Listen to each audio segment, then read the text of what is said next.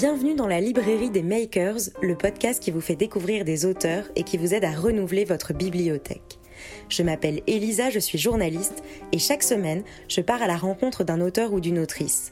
Je les questionne sur leur actualité, sur leur parcours et sur ce qui les a poussés à prendre la plume. Ce podcast vous permet d'entendre la voix qui se cache derrière l'écriture. Bonne écoute. Bonjour Émeric Caron. Bonjour. Bienvenue dans la librairie des makers. Je suis ravie de vous recevoir. Vous êtes journaliste et essayiste et si vous êtes là aujourd'hui avec nous, c'est pour nous parler de votre dernier livre, La revanche de la nature, sous-titré 27 leçons pour le monde d'après aux éditions Albin Michel. Alors dans ce livre, c'est une sorte de journal de confinement, hein, comme on pourrait dire, au sein duquel vous analysez, vous tirez les conclusions de la crise du Covid et en même temps vous la vivez. Vous la vivez de l'intérieur de votre appartement. Et ce que je trouve particulièrement intéressant, c'est ce début de livre où vous nous dites, s'il n'était pas meurtrier, ce virus me paraîtrait sympathique, parce que je pense qu'on peut tous ressentir ça d'une manière ou d'une autre sans totalement l'assumer, hein, puisque évidemment vous reconnaissez, vous déplorez les conséquences dramatiques engendrées par cette crise, mais vous vous réjouissez aussi, si je puis dire, de cette pause c'est bien ça Oui, absolument. C'est vrai que je trouve que nous sommes dans une société euh, qui va de plus en plus vite. Bon, c'est un petit peu euh, facile de le dire, mais euh, je crois que ce constat a été fait par beaucoup de monde. Mais il n'en reste pas moins vrai que, puisque ça va beaucoup, beaucoup trop vite, tout moment qui nous permet de, ralentir un peu, de prendre le temps, de, de, faire une pause tout simplement, est un moment pour moi salutaire parce que ça nous donne à ce moment-là l'opportunité de la réflexion. Et qu'est-ce qui vous a poussé à écrire ce livre? À quel moment vous vous êtes dit c'est le moment ou jamais pour tirer les conclusions et puis tenir presque ce journal? Euh, j'ai eu l'idée un soir, la veille euh, de l'annonce du confinement, c'est-à-dire que euh, nous avons appris que le président de la République allait s'exprimer pour annoncer le confinement pendant un week-end. Et le dimanche soir, je me suis dit, mais tiens, et si on est confiné, comme c'est déjà le cas dans un certain nombre de pays, c'est une expérience tellement inédite pour nous elle est tellement lourde de sens qu'il faut en, retirer quelque chose, il faut en retirer une trace, une trace écrite. Et donc j'ai eu l'idée un dimanche soir, j'en ai parlé à mon éditeur le lendemain, qui a tout de suite dit oui. Et donc je me suis engagé dans l'écriture euh, illico presto, quoi, dès que, dès que l'accord a été donné. Euh, parce qu'en plus j'étais en train d'écrire un autre livre, donc ça veut dire que je, mettais l'autre de côté pour, pour écrire celui-ci.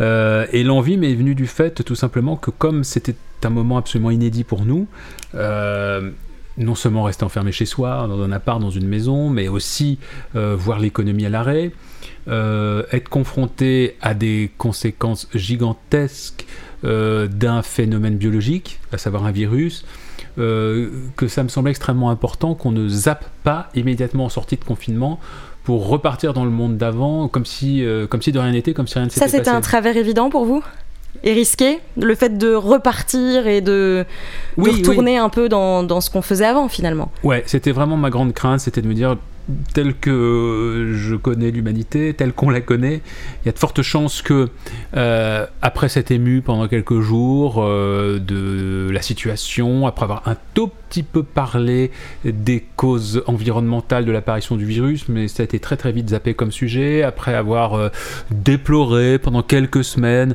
que le service public hospitalier n'ait pas été suffisamment bien traité depuis 20 ans, après voilà, avoir fait preuve d'élan de solidarité, de déclaration de bonnes intentions, eh bien, en réalité, on repartirait comme avant. C'était un peu une, certitude que j'avais et qui malheureusement a été confirmée par les, par les faits, puisqu'on voit bien que le discours politique aujourd'hui est uniquement centré euh, sur des questions d'économie, mais dans le mauvais sens du terme, parce que c'était pour euh, constater simplement l'échec du modèle économique dans lequel nous vivons, ce serait salutaire, mais c'est pas le cas. C'est on va repartir comme avant, simplement on constate qu'on a pris du retard à cause du confinement, on a moins produit, on a moins consommé, donc on est dans une situation très compliquée. Donc ça y est, on mobilise tout l'argent nécessaire, tout ce qui est possible de mobiliser ce qu'on a toujours été incapable de mobiliser pour l'environnement, pour euh, lutter contre le changement climatique, tout à coup là on va être capable de, le mobiliser pour sauver des emplois et des entreprises. Euh, on va produire davantage hein, parce qu'il faut rattraper. On va demander aux ouvriers, aux travailleurs, aux salariés, on va leur demander de travailler plus longtemps, euh, éventuellement pour pour moins cher. On va diminuer peut-être des salaires, etc., etc.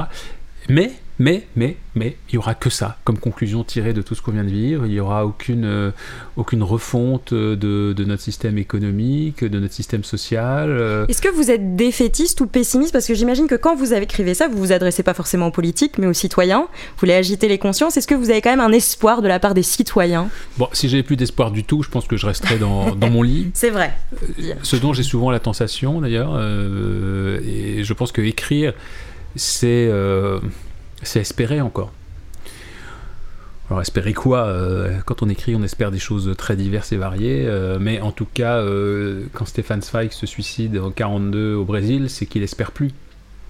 Donc, parce qu'on est, on est en pleine hégémonie du nazisme, en pleine Seconde Guerre mondiale, il est dans une telle désespérance qu'il préfère se suicider plutôt que de voir ça, et il considère que que, que, que, sa capacité à espérer est dépassée par par son, pessimisme mm.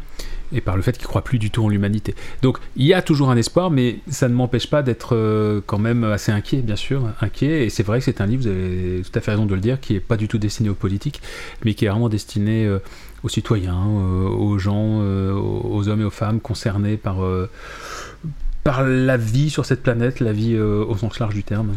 Avec un titre, La revanche de la nature, est-ce que vous pouvez m'expliquer ce titre? Oui, alors La revanche de la nature, c'est un, titre un petit peu provocateur parce que ça peut laisser penser que je prête à la nature la capacité à réfléchir, euh, à avoir des projets. Non, bien sûr, c'est pas ce que je veux dire. Je me place pas dans, dans, le, dans la lignée d'Aristote, par exemple, qui imaginait que la nature était pensante. Pas du tout. En revanche, c'est vrai que la nature, nous la percevons, nous, euh, humains modernes, comme une espèce de grand réservoir à ressources dans lequel on peut puiser absolument n'importe quoi, et que nous n'avons, euh, en considérant que nous n'avons aucun devoir moral à l'égard de cette nature. Or, en personnifiant la nature comme je le fais dans ce titre, c'est une manière de dire ce n'est pas parce que la nature est un ensemble très complexe d'entités qui se répondent, qui sont en correspondance, qui sont en interaction, euh, des entités qui ne réfléchissent pas les unes les autres, mais qui simplement ont des, euh, des, logiques, euh, des logiques de vie, euh, des, des, mécanismes qui permettent à cette vie de, de, continuer, de, de progresser. C'est pas parce que c'est pas une personne que nous ne devons pas faire preuve de respect à, à son égard et que cette nature n'a pas des droits. Et ça, c'est l'un de mes grands combats, c'est donner des droits, accorder des droits euh, à la nature, c'est-à-dire à toutes les entités qui composent la nature. Les animaux ont déjà un certain nombre de droits, pas assez à mon goût, mais il faudrait étendre ces droits euh, à toutes les entités de la nature, comme ça se fait déjà dans, certains pays localement, donc ça veut dire euh, aux fleuves, aux mers, aux montagnes, etc. Et ces droits, bah, c'est le droit d'être respecté, de ne pas être pollué, de ne pas être martyrisé. Alors justement, dans ce livre, vous parlez de quelque chose de, fondamental pour moi que j'ai trouvé très très intéressant. C'est le lien entre les animaux qu'on mange et les virus. Mm. Est-ce que vous pouvez nous en dire un petit peu plus? D'abord, les virus, euh, c'est ce que ceux qui euh, ne veulent pas faire de lien avec la crise écologique euh, mettent souvent en avant. Les virus existent depuis très longtemps. Donc on va nous dire oui, mais les, épidémies, les pandémies, les virus, c'est pas le monde moderne, ça existe depuis longtemps. Ce qui est vrai, d'un point de vue factuel. Les virus sont apparus aux origines de la vie, donc euh, il y a plus de 3 milliards d'années, et ils ont été euh, très importants dans le développement de la vie complexe, euh, par exemple pour créer les, les, les, cellules, les cellules avec noyau. pour créer le placenta. Les eucaryotes, c'est ça hein Les prokaryotes. Les eucaryotes, c'est des cellules sans noyau. C'est ça. Pour le développement de la vie complexe, donc les, les, les, virus ont permis, par exemple, l'apparition des des mammifères. Pourquoi? Tout simplement parce que les virus euh, s'immiscent euh, dans des mécanismes biologiques existants et les modifient légèrement, et donc vont permettre l'apparition de, nouveaux phénomènes. Et c'est grâce aux virus notamment que les, humains ont pu apparaître sur Terre un jour. Euh, ça c'est vrai. En revanche, nous vivons tous, nous aussi, avec des tas de virus, hein. des milliards de virus. qui, qui, se baladent absolument partout. Et c'est pas un problème en soi, simplement il y a des virus pathogènes qui nous gênent. Euh, et c'est le cas aussi chez les animaux, euh, qui ont des virus qui les gênent pas, mais qui sont gênants s'ils sont transmis à d'autres. Donc euh, les zoonoses, c'est-à-dire les virus qui passent des animaux non humains aux humains, sont apparus en revanche assez récemment, puisque ça date de l'époque de, de l'élevage, le néolithique, il y a à peu près 12 000 ans. Et c'est bien parce qu'on a mis des animaux en contact direct, des animaux humains, avec les humains, euh, que tout à coup, via ces contacts, on a permis à certaines maladies de se développer. La rougeole, par exemple, ça vient des bœufs hein, à l'origine. Euh, le VIH aussi, vous pouvez peut-être dire Oui, alors le VIH, si, j'explique en effet qu'il a été transmis par euh, des grands singes. Oui. Mais je cite un certain nombre d'exemples. Le virus Ebola également, qui lui a été transmis également par une chauve-souris. Oui. Et, et, on va constater que souvent, dans les phénomènes qui favorisent la transmission à l'homme, il y a la déforestation. Euh, donc la destruction des écosystèmes, tout simplement parce qu'en détruisant les écosystèmes, les forêts euh, dans lesquelles habitent tous ces animaux sauvages, eh bien, on crée des rapprochements avec les populations humaines. Et ce sont ces rapprochements physiques, géographiques, qui vont permettre au virus euh, de se propager. Tout simplement, si on prend l'exemple des chauves-souris, vous forcez les chauves-souris à se rapprocher d'un endroit d'habitation humaine. les chauves-souris vont aller peut-être manger des, des fruits de votre verger, vont aller déféquer sur ces fruits. Ces fruits, vous allez vous-même les manger. Euh, et, euh, où il y aura d'autres moyens. En tout cas, il va y avoir euh, plusieurs possibilités pour faire en sorte que le virus qui habitait le corps de la chauve-souris tout à coup se retrouve dans votre corps à vous. et puis ensuite, il y a la manière dont on traite les animaux, qui va également être un facteur qui va favoriser la diffusion du virus.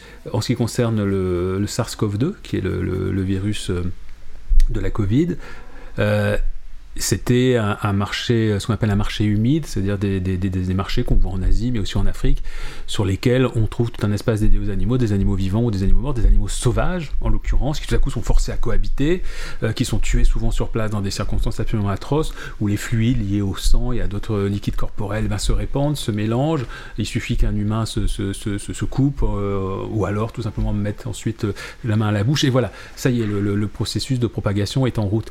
mais on va également constater que les élevages intensifs sont des lieux qui permettent la propagation des virus, tout simplement parce que là, on a encore des, milliers, des dizaines de milliers d'animaux qui sont compactés, qui sont forcés de vivre ensemble, avec une diversité génétique qui est amoindrie, ce qui favorise la diffusion des virus. Donc on constate bien que c'est notre traitement du vivant qui va favoriser les zoonoses. Donc je le répète, un zoonose, ça veut dire que ce sont des, des, des maladies qui se transmettent des animaux non humains aux humains. Et par ailleurs, les 75% euh, des euh, maladies infectieuses émergentes, donc euh, celles qu'on voit apparaître depuis ces dernières années, sont des zoonoses. Donc si on veut tirer des leçons de, ce qu'on vient de vivre. L'une d'entre elles consiste évidemment à s'interroger sur les causes de l'apparition de ce virus et de sa diffusion. Et on constate très rapidement que bah, nous serions très avisés de revoir complètement nos comportements à l'égard du vivant. Qu'est-ce que vous espérez de ce livre? J'espère qu'il participe à un débat qui me paraît indispensable aujourd'hui sur, euh, sur le monde d'après. On nous a tellement parlé du monde d'après euh, pendant la première semaine du confinement, et aujourd'hui, vous n'avez pas vu, c'est complètement oublié déjà. Il n'y a plus de monde d'après. Nous, notre président, Emmanuel Macron, nous a encore fait un tweet il y a quelques semaines en disant le monde d'après sera écologique, il faut repenser le capitalisme. Enfin voilà, et ils sont plusieurs dans le gouvernement à l'avoir dit, Macron le premier donc, et on constate bien qu'une fois qu'il faut faire, mais il n'y a plus personne qu'on repart exactement comme avant, en pire. Donc j'espère vraiment que euh, ce livre euh, permette d'évoquer l'urgence qui est la nôtre aujourd'hui à, inventer un, monde d'après radicalement de, différent de celui dans lequel nous vivons aujourd'hui. Oui, et je pense que vous avez réussi, c'est une bonne alerte. Euh, bah, et c'est le cas, je pense que c'était votre objectif d'alerter. Hein. Et donc voilà, eh ben c'est très gentil à vous. Merci si vous ne vous êtes pas ennuyé en le lisant, ça me fait ça me fait plaisir. Pas du tout. Et justement, c'est très concret. Bon, on va, on va pas revenir parce que voilà, mais, mais pour nos auditeurs, moi quand vous m'avez parlé du renard avec le lien avec le rongeur et en même temps l'éthique et donc la maladie de Lyme, etc.